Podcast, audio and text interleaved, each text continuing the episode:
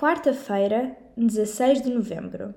Leitura bíblica em Apocalipse 21, dos versículos 22 ao 27.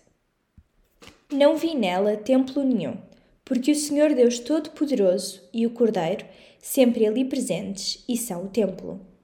A cidade não precisa nem de sol nem de lua, porque a glória de Deus a ilumina, e o Cordeiro é a sua luz.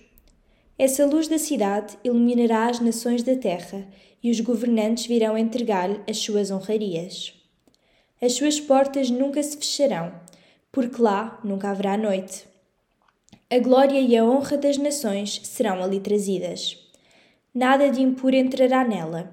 Ninguém que cometa todo o tipo de sujidade e sirva à mentira será admitido. Só terão acesso a ela aqueles cujos nomes estão escritos no livro da vida do Cordeiro. Neste trecho, João revela um fator importante e único na cidade de Deus.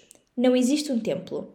Quando nos lembramos do significado importante que o templo tinha na vida da nação judaica, isto é importante.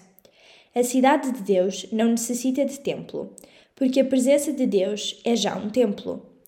Os edifícios não são a igreja.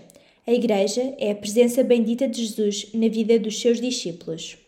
Deus é também a iluminação da cidade celeste. Isaías 60, dos versículos 19 ao 20 e Salmo 36, 9. Só quando somos iluminados por Deus é que podemos ver as coisas como elas realmente são.